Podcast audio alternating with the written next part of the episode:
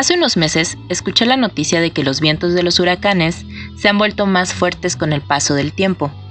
Una de las causas que propone el científico James Cousin, investigador del Instituto Cooperativo de la Administración Nacional Oceánica y Atmosférica para los estudios de satélites meteorológicos de los Estados Unidos, es el cambio climático.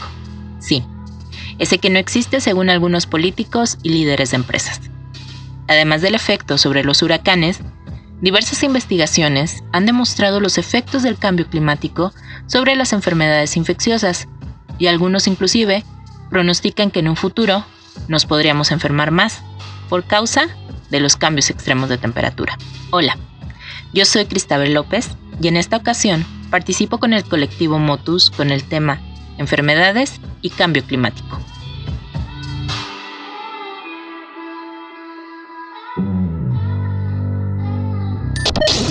Si bien muchos aún dudan de la existencia y efectos del cambio climático, los datos científicos nos muestran que en los últimos 50 años, las actividades humanas han liberado a la atmósfera grandes cantidades de gases invernadero, lo cual ha traído como consecuencia un aumento en la temperatura.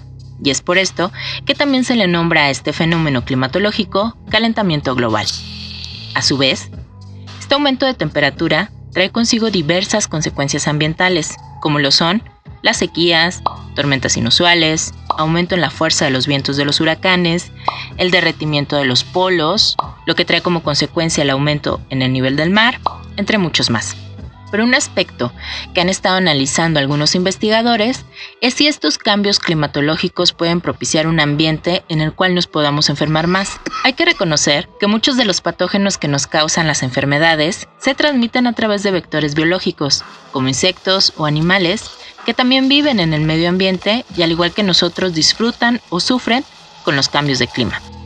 Los vectores biológicos que utilizan algunos patógenos funcionan como si fueran una casa rodante, ya que les sirve como hogar en donde tienen alimento y condiciones para sobrevivir, además de ser un excelente medio de transporte hacia un nuevo huésped, el cual podemos ser inclusive nosotros. Un ejemplo de esto son los virus del dengue, zika o chikungunya, los cuales usan como vector biológico al mosquito Aedes.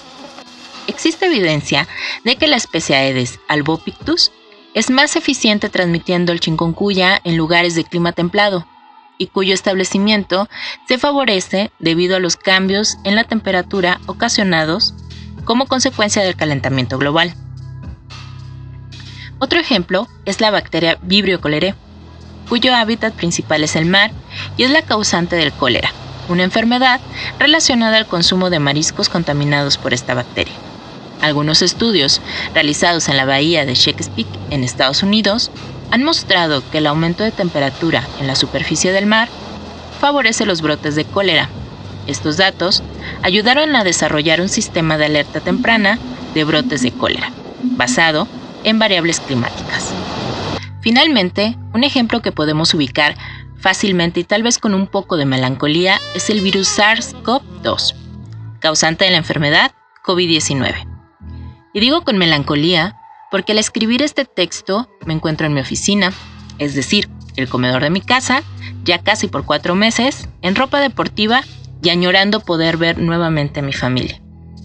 Sin duda, este coronavirus nos ha cambiado mucho la perspectiva de la vida y nos ha dejado muchas lecciones una de las cuales tiene que ver con la relación de la enfermedad y el cambio climático.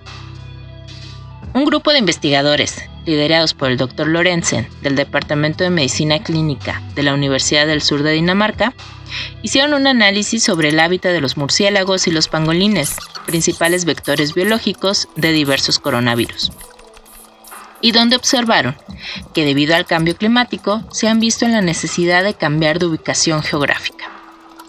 Esto a su vez trae como consecuencia el que se acerquen a lugares poblados por los humanos, animales domésticos y animales de consumo como los cerdos, generando que las diferentes especies puedan interactuar y pueda aumentar así el riesgo de transmisión de enfermedades virales como el coronavirus. Además de esto, es posible que el acercamiento con los humanos los haga, en base a sus costumbres gastronómicas, más atractivos y accesibles para su consumo, aumentando así la posibilidad de la transmisión de enfermedades entre estos animales silvestres y los humanos. Todos estos ejemplos nos llevan a hacer la pregunta del millón. En un futuro, ¿nos vamos a enfermar más a causa del cambio climático? Puede que hasta el momento no se tenga una respuesta clara y concisa, pero cada vez son más las investigaciones que apuestan por relacionar, además de todos los factores que se sabe que interfieren en la transmisión de patógenos y el desarrollo de las enfermedades, el factor del cambio climático. Entonces, la segunda pregunta es, ¿podemos culpar a alguien por la pandemia actual? ¿Acaso serán los murciélagos, pangolines o los que consumen alimentos a base de estos animales los personajes a los cuales podemos señalar? Las causas de esta pandemia son más complejas de lo que creemos y posiblemente vienen de mucho más atrás, desde el hecho de que con nuestras actividades diarias poco sostenibles con el medio ambiente hemos generado cambios en las condiciones climáticas, lo cual ha hecho que la naturaleza busque la forma de adaptarse y sobrevivir, incluso a costa de nuestra libertad. Nos gustaría saber qué piensas. Escríbenos en nuestras redes sociales, en Facebook, Twitter e Instagram como Colectivo Motus. Si quieres volver a escuchar esta cápsula, busca el podcast del Colectivo Motus en Spotify. Nos escuchamos en la siguiente. Motus.